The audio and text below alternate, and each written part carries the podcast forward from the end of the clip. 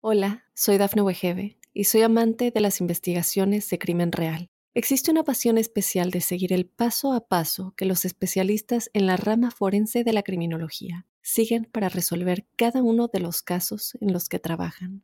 Si tú, como yo, eres una de las personas que encuentran fascinante escuchar este tipo de investigaciones, te invito a escuchar el podcast Trazos Criminales con la experta en perfilación criminal, Laura Quiñones Orquiza, en tu plataforma de audio favorita.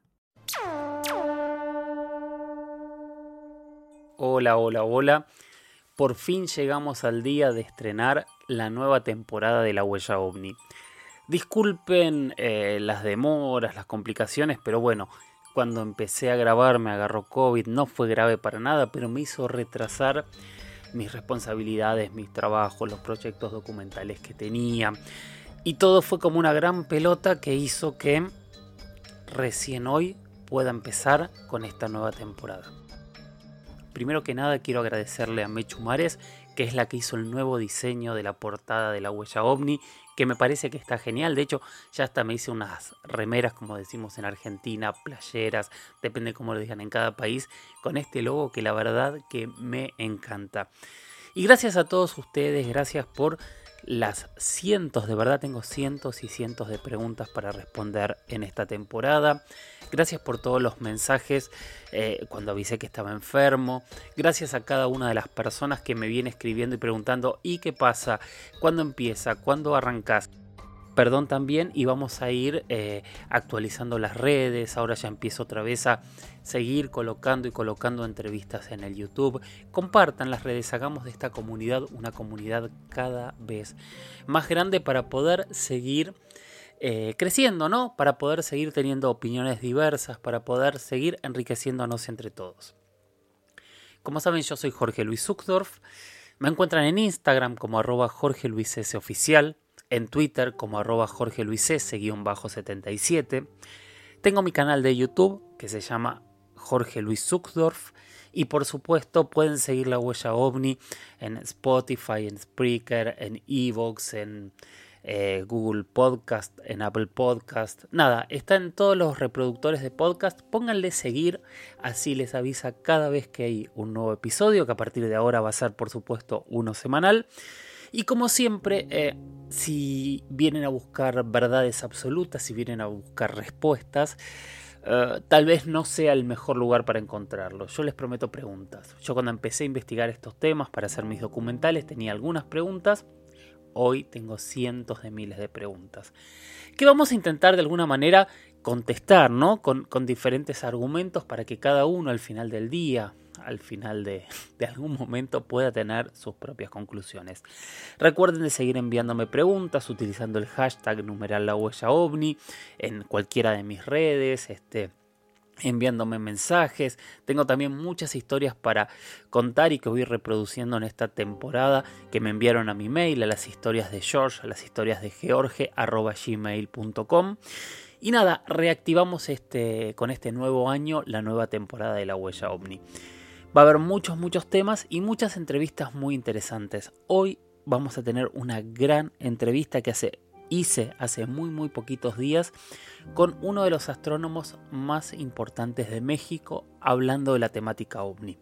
Pero antes de eso, vamos a empezar con nuestras preguntas y respuestas. Y la primera pregunta de la temporada la hizo Fernando Torres.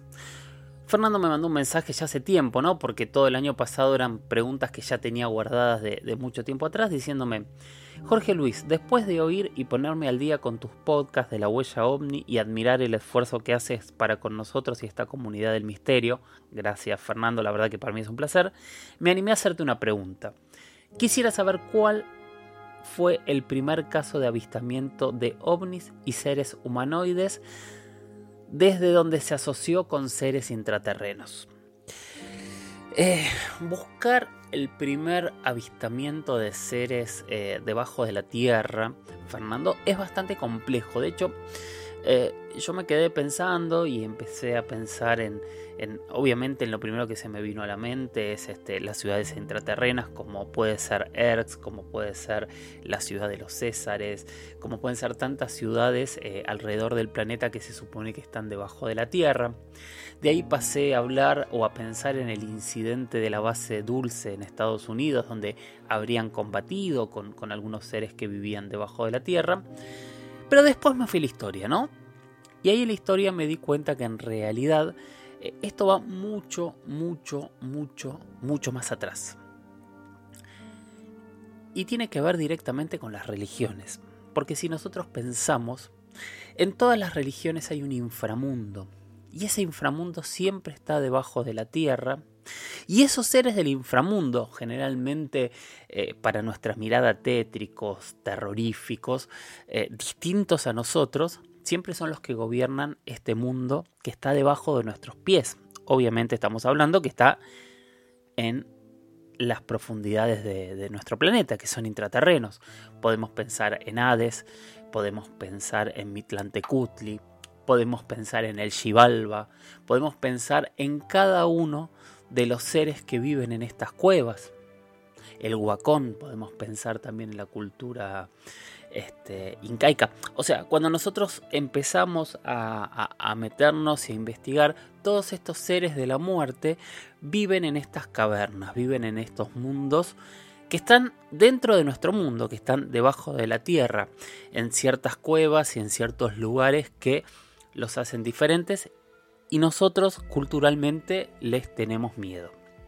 Obviamente en el infierno también, ¿no? El infierno católico con el demonio, siempre son mundos debajo de nuestro mundo, con seres distintos. Ahora, siempre los hemos visto desde una mirada religiosa, ¿no? De... Eh, no en todas las, religiones es lo mismo, como para decir es eh, recompensa, castigo. Si, si, si, tienes una recompensa vas a las estrellas y si tienes un castigo vas al inframundo, pero en la gran mayoría de los, de las religiones, tal vez no en las americanas, esto ocurre de esta manera, ¿no? Eh, recompensa estrellas, castigo intraterreno. Con seres que dan miedo. Tal vez los de las estrellas no dan tanto miedo. Pero después empezamos a ver y sigo avanzando en, en la investigación. Y bueno, primero nos corremos de las religiones, donde las religiones están debajo de la tierra. Después de eso podemos pensar en historias tal vez como las de Zacarías Sechin, que la hemos hablado cientos de veces, y los Anunnakis, que los Anunnakis en realidad habrían llegado del, espacio de, este planeta Nibiru, este, llegaron a, la Tierra y entraron a, a las profundidades del planeta a excavar oro y ahí nos habrían creado, según esta teoría, eh, y nosotros habríamos evolucionado primero debajo de la tierra hasta que nos revelamos y, dejamos de, buscar oro para estos seres y, salimos a la superficie, así nació el Homo sapiens. Em, hay, hay, cientos y cientos de teorías que nos refieren desde los mitos, desde las religiones y también desde la literatura nos refieren por supuesto a, estos relatos que, están debajo de la tierra. Literatura religiosa, por supuesto, de la cual ya la hemos abordado. Se me ocurre hablar de dos cosas así rápido, ¿no? En la Biblia hay muchísimas, muchísimas referencias a, este mundo que, ocurre debajo de nuestros pies. Y tal vez también en el Popol Vuh, ¿no? El Popol Vuh es, eh, es este, uno de los pocos libros eh, sagrados mayas que llegaron a, a, nuestros tiempos, que en realidad fue rescatado y reescrito por un sacerdote. Y este libro habla eh, metafóricamente de un día en donde se va creando el mundo y lo primero que sucede. Y el punto central es una lucha entre los seres del inframundo, entre los Xibalba y unos héroes gemelos que bajan por unos cenotes, por unas cuevas, a enfrentarlos en su mundo. Tienen diferentes pruebas en, en, distintos tipos, tipos de cueva. Hay una cueva con obsidiana, y eh, tienen que enfrentarse a diferentes animales. Y después tienen que hacer un juego de pelota contra los señores de la muerte. Es mucho más largo y mucho más complejo, ¿no? Pero también cuando hablamos de los señores de la muerte, hablamos de lo que nos aterroriza, ¿no? Se llaman pestes, se llaman... Eh, eh, tienen diferentes este, atributos que tienen que ver con los tipos de muerte, pero también hay muchos seres que tienen características humanas con formas de animales. Tomémoslo en, cuenta porque son cosas que ocurren. Todas estas leyendas que confluyen alrededor del planeta siempre hablan de seres extraños debajo de la Tierra que nos dan miedo. Al día de hoy no, no ha habido demasiada comprobación sobre esta existencia de estos seres. Pero tampoco se puede descartar, tampoco se puede descartar que haya mucha más evolución de vida dentro de la Tierra. No hemos llegado de manera muy, muy profunda. Hola, soy Dafne Wegebe y soy amante de las investigaciones de crimen real. Existe una pasión especial de seguir el paso a paso que los especialistas en la rama forense de la criminología siguen para resolver cada uno de los casos en los que trabajan. Si tú, como yo, ¿Eres una de las personas que encuentran fascinante escuchar este tipo de investigaciones? Te invito a escuchar el podcast Trazos Criminales con la experta en perfilación criminal, Laura Quiñones Orquiza, en tu plataforma de audio favorita. Yo creo que todas estas leyendas, que son de diferentes lados del planeta, de alguna manera todos llegaron a la misma conclusión y siempre que se llega a la misma conclusión yo me pregunto por qué. ¿Hay algo más debajo de la Tierra que no conocemos? Estas teorías que nos dicen que habría eh, bases extraterrestres ocultas y que los ovnis que vemos entran y salen de, dentro de la Tierra, por ejemplo, desde dentro de volcanes o que salen y entran de puntos muy profundos del océano. Son preguntas que tal vez algún día podamos responder. Al día de hoy todavía no hemos podido responderlas, pero claramente hay algo en el dejo de la memoria del ser humano que nos hace pensar si realmente esto podría ser así. Obviamente también está la parte de literatura. Lovecraft habló de, un mundo intraterreno. Eh, Tolkien habla de un mundo intraterreno que es el mundo de los enanos. Eh, Edgar Allan Poe tiene eh, su, relato más largo, que es este, Las aventuras de Arthur Gordon Pym, también hablan de, de, este, este, mundo intraterreno. Eh, no sé, hay cientos y cientos. Bueno, por supuesto, eh, Julio Verne, ¿no? nuestro gran profeta, también habla de un mundo intraterreno o que se podría vivir en este mundo. Siempre hemos tenido curiosidad por llegar a, a este mundo intraterreno. Y hoy tenemos esto, ¿no? Nos enfrentamos a tantas ciudades que para eh, contactados o investigadores están en otros planos o solo están debajo de la tierra o pero que dicen que están ahí, ¿no? Y extrañamente en cada uno de los lugares donde deberían estar estas ciudades, hay cosas extrañas, hay cosas inexplicables que no sabemos exactamente qué es. Bueno, Fernando, espero que de alguna manera eh, te haya podido responder la pregunta. Em, hay mucha historia, ¿no? Y cuando vemos cómo todo esto confluye, eh, nos llama mucho, por lo menos a mí me llama mucho más la atención que pensar en una, en una cuestión solo de una especie de ciudad mágica que, solo algunos pueden ver. Vemos que está en la memoria colectiva de la historia de la humanidad. Bueno, este fue el primer tema de la huella ovni. Recuerden usar el numeral hashtag la huella ovni. Recuerden eh, comentar, recuerden este, recomendar el podcast, recuerden hacer preguntas y participar, porque como saben, los que escucharon la primera temporada, ustedes son la columna vertebral, ustedes son la carne y la sangre de este programa. Este programa lo hacen ustedes, entre todos nos hacemos preguntas y que cada uno pueda tener sus propias, sus propias conclusiones, no consecuencias, sus propias conclusiones.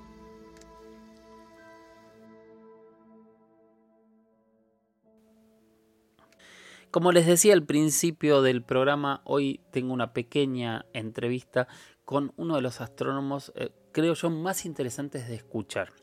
Se llama Luis Felipe Rodríguez, es astrónomo y físico, es una persona de una trayectoria eh, muy muy grande en México, es miembro del Colegio Nacional, eh, ha descubierto eh, diferentes elementos que han revolucionado el campo, sabe muchísimo y sabe explicarlo de una manera increíble, es experto en radioastronomía también y yo estaba conversando de otras cosas y nos pusimos a hablar de la temática ovni y dije, bueno, esto sin duda es para compartirlo con la comunidad y que escuchen a uno de los científicos más importantes que justamente estudian el cielo para que él comparta con nosotros sus conocimientos y sus opiniones sobre la temática ovni. Espero que lo disfruten. Perfecto. Y la última pregunta que tiene que ver con, en realidad, con esto de que usted es astrónomo. ¿Qué piensa de la vida extraterrestre? Bueno, yo siento, yo la verdad siento que sí hay. ¿Por qué? Porque nada más en nuestra galaxia hay 100 mil millones de estrellas. O sea, un 10 a la 11. Modernamente se ha ido descubriendo que la mayoría de, los, de las estrellas, tienen planetas. Esto era un enigma porque antes sabíamos, solo el Sol tiene esos planetas y ya. Bueno, con el desarrollo tecnológico, mejores telescopios, mejor teoría, se sabe que la mayoría tienen planetas. Entonces estamos hablando de un número inmenso de planetas, algunos de ellos con temperaturas, eh, tamaños, características muy parecidos a los de la Tierra.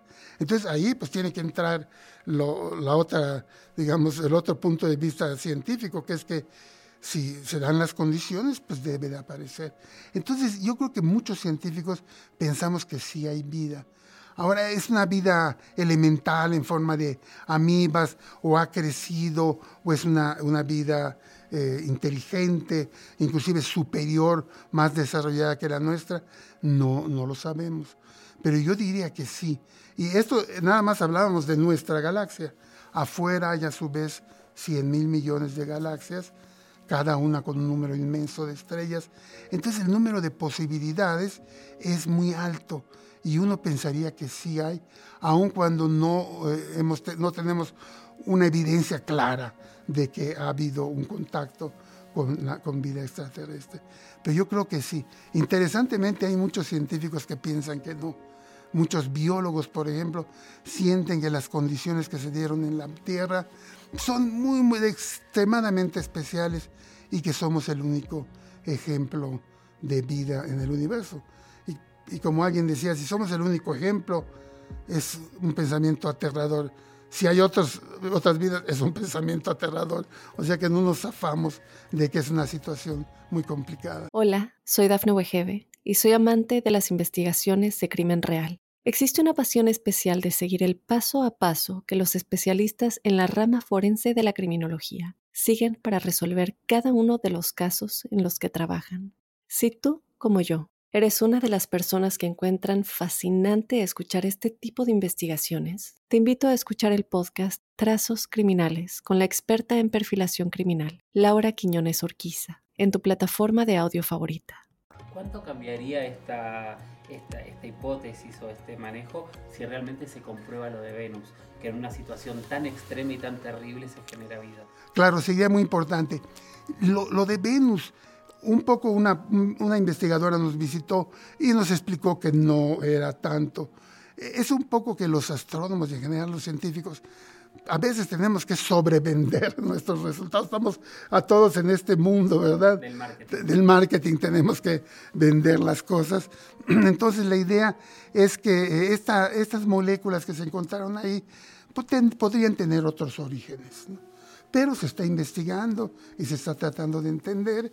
Eh, el telescopio Webb que se acaba de poner en órbita va a tener la capacidad de estudiar la composición química de las atmósferas de estos remotos planetas y quién sabe, a lo mejor alcanzamos a, ver que se detecta vida en otra parte del universo. Sería una revolución increíble de todo lo que sabemos. Sí, yo estoy muy impresionado porque en realidad yo hace muchos años hice una serie de documentales de astronomía y ahí descubrí que hasta que el Hubble no estuvo en órbita no habíamos visto planetas.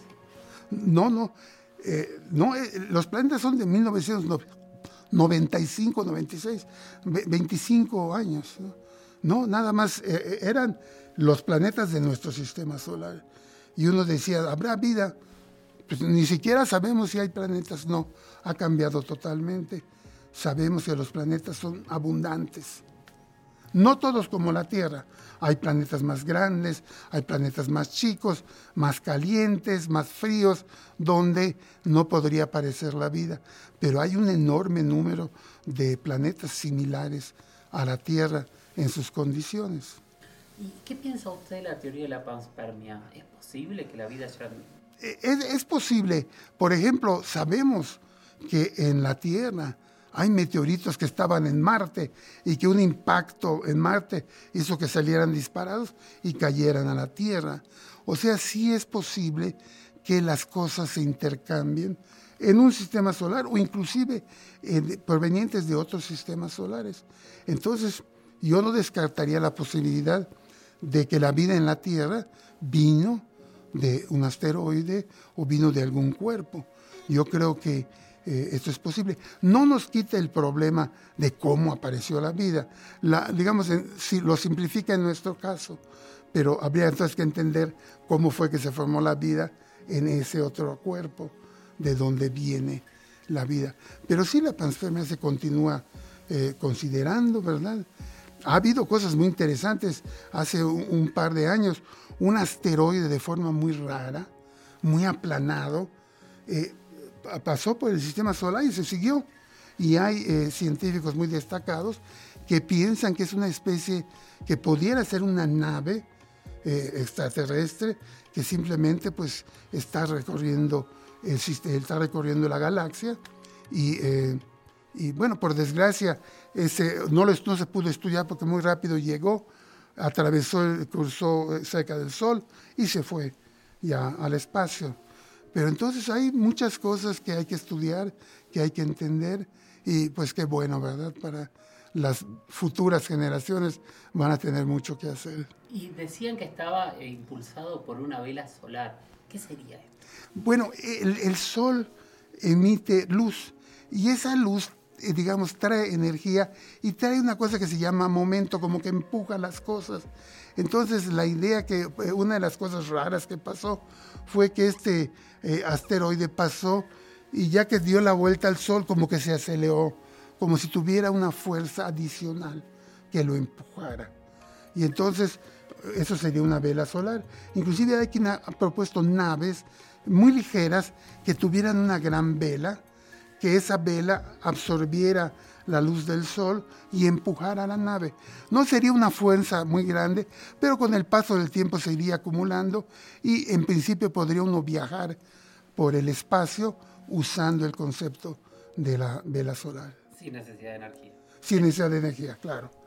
Claro. Bueno, yo le seguiría hablando, preguntando de esto una vida, pero me van a matar todos. No, no, no, les doy las gracias a todos por acompañarnos. ¿eh?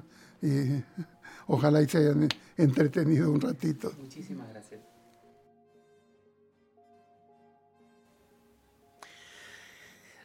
Bueno, realmente es increíble. Para mí es realmente muy muy interesante los planteos que ha hecho Luis Felipe Rodríguez sobre su mirada en la temática ovni. Hasta aquí llegamos hoy con el primer capítulo de la segunda temporada de La Huella OVNI. Gracias por estar. Gracias por todas las preguntas que tengo, que son más de 20 hojas. Creo que debo tener algo así como 150 preguntas para responder. Obviamente quiero más y quiero muchas experiencias en primera persona. Si pueden mandarme audios contándome qué vieron o qué experiencias han tenido ustedes, sus familiares, sus conocidos, realmente eso nos va a enriquecer mucho a todos. Mientras tanto, lo que siempre recomiendo, miren el cielo, capacítense, aprendan a distinguir qué es lo que vemos y quédense con las cosas que no tienen explicación. Poco a poco, conociendo, buscando argumentos, vamos a poder ponerle nombre a cada una de las cosas que hay en el cielo.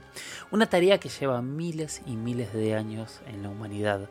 No perdamos mirar las estrellas, no perdamos preguntarnos qué hay ahí quiénes somos nosotros y de dónde venimos. Gracias por estar ahí. Qué placer y qué alegría enorme es poder comenzar con la segunda temporada de La Huella OVNI. Nos escuchamos en el próximo episodio. Gracias a todos y chau chau. Hola, soy Dafne Wegebe y soy amante de las investigaciones de crimen real. Existe una pasión especial de seguir el paso a paso que los especialistas en la rama forense de la criminología siguen para resolver cada uno de los casos en los que trabajan. Si tú, como yo, ¿Eres una de las personas que encuentran fascinante escuchar este tipo de investigaciones? Te invito a escuchar el podcast Trazos Criminales con la experta en perfilación criminal, Laura Quiñones Orquiza, en tu plataforma de audio favorita.